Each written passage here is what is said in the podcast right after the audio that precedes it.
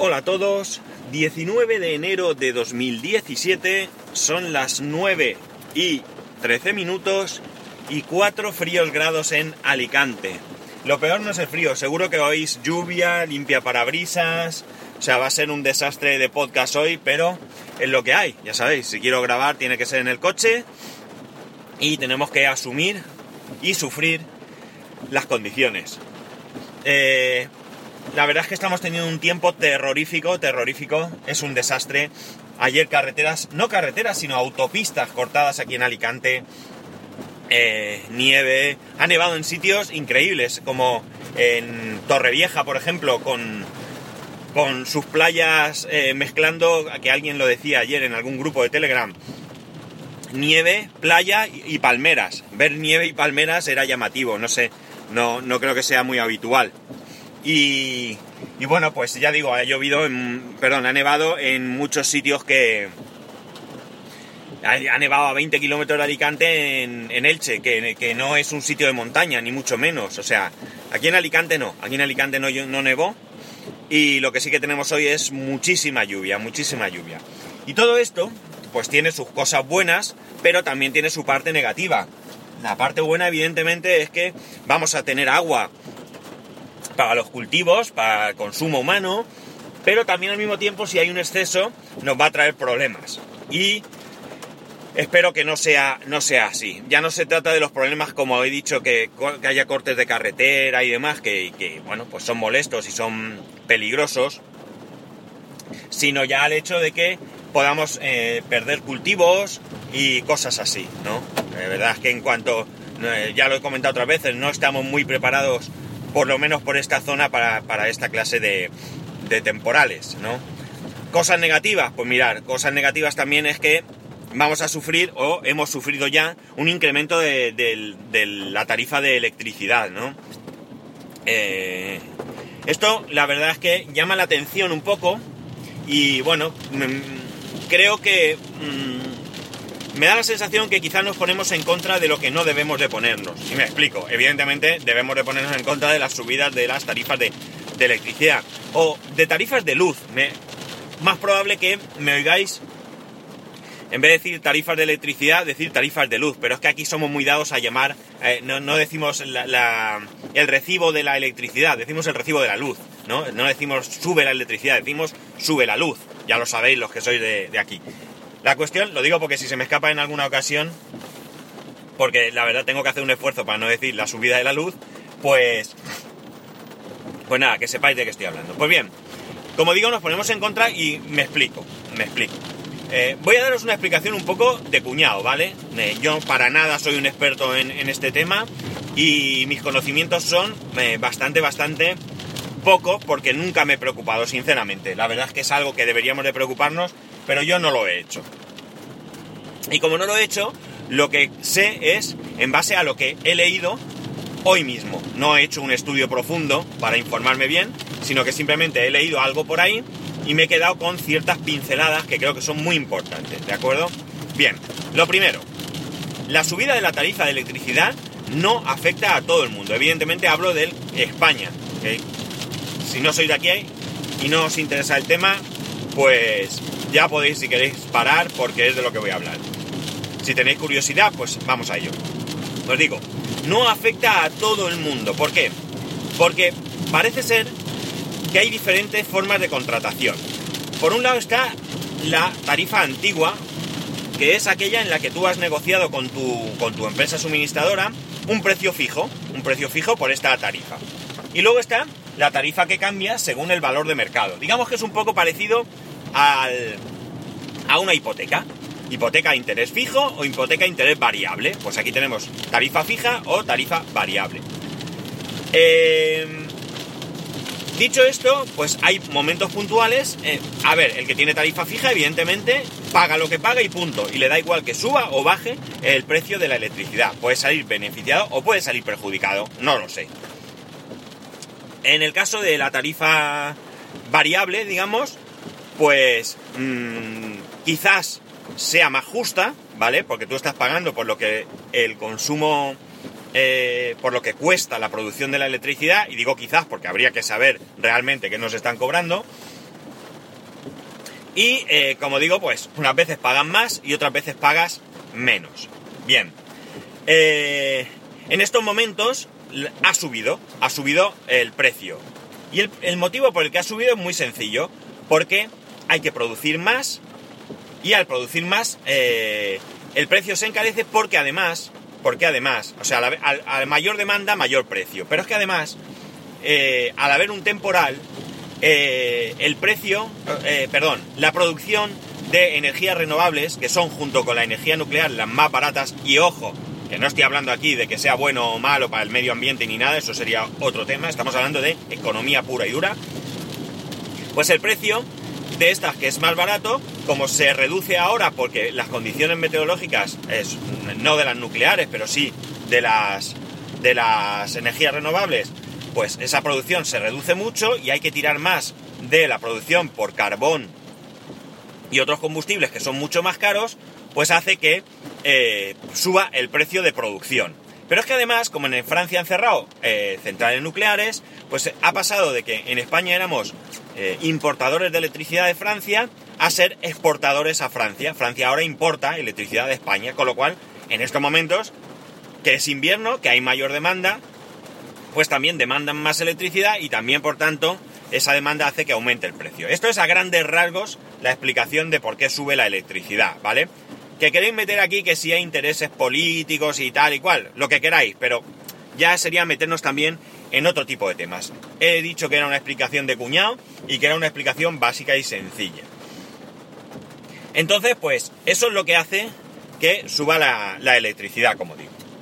Bien, eh, la electricidad eh, a unos precios brutales, ¿eh? Estamos hablando de un 150% más de precio en estos momentos, creo que, que es, o algo así, ¿no? Bien, Ahora vamos a hablar de opinión y probablemente de controversia. Insisto, hablo desde mi poco conocimiento del asunto. La cuestión está en que, a priori, a mí me parece justo este sistema de que tú pagues según el precio de, producción.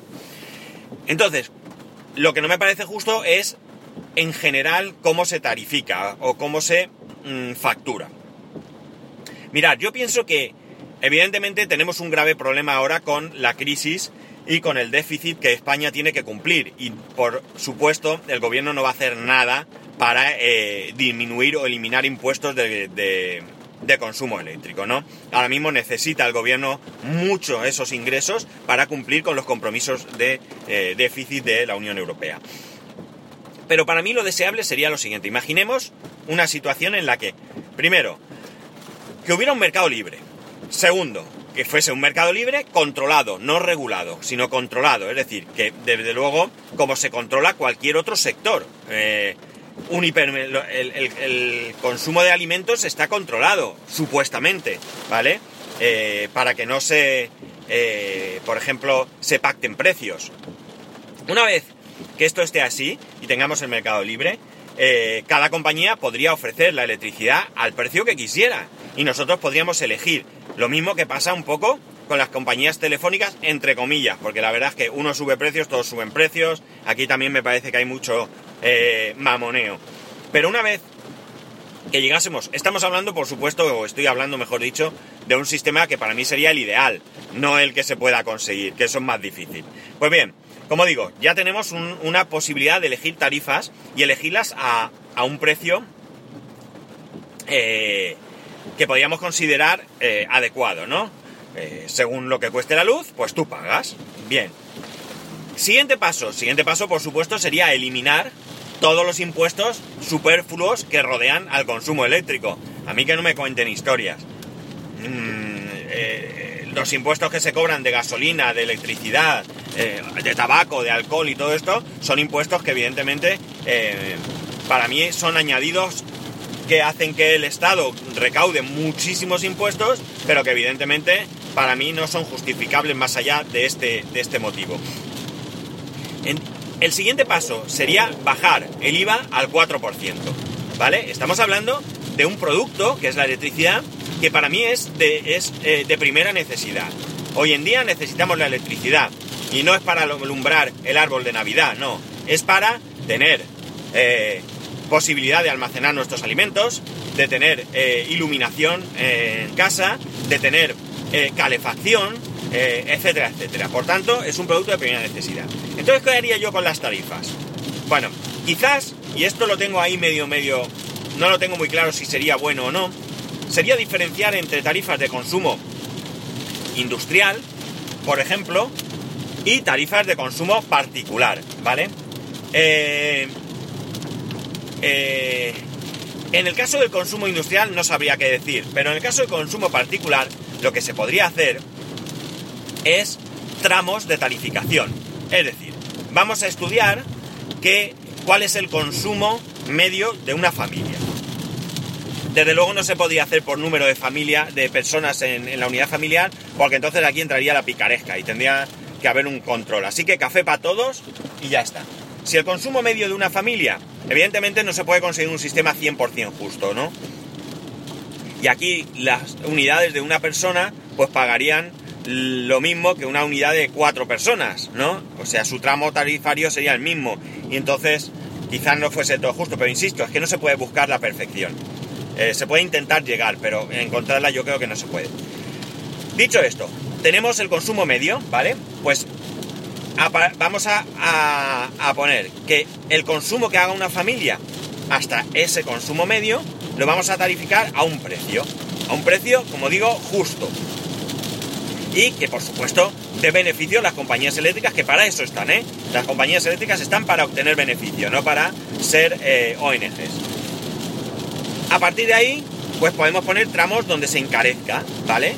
Es decir, si tú consumes hasta, no voy a hablar ahora aquí de, consumos reales ni nada porque tampoco sabría deciros, pero por ejemplo, si tú consumes hasta 10, pues te cobro eh, a un euro. Si, eh, por lo tanto, pagas 10 euros el máximo. Si tú consumes hasta 15, pues esos primeros te, te voy a cobrar hasta 10, pero de 10 a 15, pues te voy a cobrar a 1,20. Por ejemplo, ¿vale? Lo que sea, ¿no? Es decir, conforme consumieses más, más pagarías, ¿de acuerdo? Esto sería un poco al contrario de lo que suele pasar, que cuanto, compra, cuando más compras, más barato te sale. No, aquí lo haríamos al revés. ¿Yo por qué lo haría así?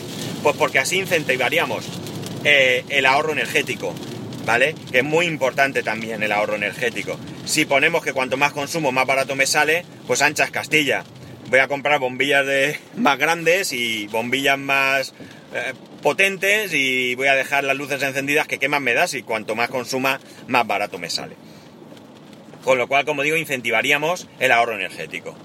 Eh, esto es a grandes rasgos. ¿eh? Esto, desde luego, no es una propuesta que se pueda lanzar mañana y no es una propuesta tan simple. Me imagino que esto, tal y como yo lo digo, incluso yo mismo mmm, tengo mis dudas con respecto a según qué cosas y habría que estudiarlas mucho, mucho mejor. Mucho, mucho mejor. Una cosa que creo que no he dicho al principio, y lo digo aquí en medio porque si no se me va a olvidar, es que tenéis que tener claro que la subida de la tarifa eléctrica que ahora se está produciendo no afecta a todo el mundo. No afecta a todo el mundo, ¿de acuerdo? ¿Por qué? Porque como he dicho, en España hay 25 millones de usuarios, 25 millones de, eh, de contratos. De esos contratos, 12 millones, 12 millones están con la tarificación eh, variable que he dicho, ¿no? ¿no? se llama así, pero bueno, voy a llamarla así porque no recuerdo cómo la llaman. El resto están con su tarifa fija, que no les va a afectar para nada la subida de, la electricidad. ¿Cómo saberlo? Pues desde luego un, indicativo parece ser que es que si tenemos el eh, contador inteligente. Si tenemos el contador inteligente, sí nos va a afectar esta subida de electricidad, porque ahí ya se está contando. El, eh, ya están, ya pueden controlar y por tanto ahí parece ser que todos hemos, hemos pasado por el aro. Eh, no sé vosotros qué os parece esto, si lo que estoy diciendo es una barbaridad, a los que hayáis eh, profundizado en este tema, me podéis decir que lo que estoy diciendo es una chorrada, o que si tengo razón, o si podéis mm, puntualizar algo al respecto. Eh, nada, ya sabéis, os dejo que me, que me digáis, que, eh, me contéis, que me ya me aclaréis, porque ya digo que yo estoy un poco verde en este, en este asunto. Eh, La cuestión es que, como veis, al final salimos perdiendo. Salimos perdiendo porque porque una cosa que podía ser buena, que es que llueva y que tengamos agua, pues hace que tengamos una subida de precio que es lo que nos afecta a todos. Lo que sí que me molesta un poco es la demagogia, es decir, gente que está eh, acusando a la muy... qué bruto, macho, increíble. Se acaba de saltar uno, un semáforo en rojo, pero en rojo rojo, ¿eh? No de esto de que llegas, porque se lo ha saltado y a los 10 metros ha puesto verde. Y se lo ha saltado a toda la velocidad que daba, pero bueno.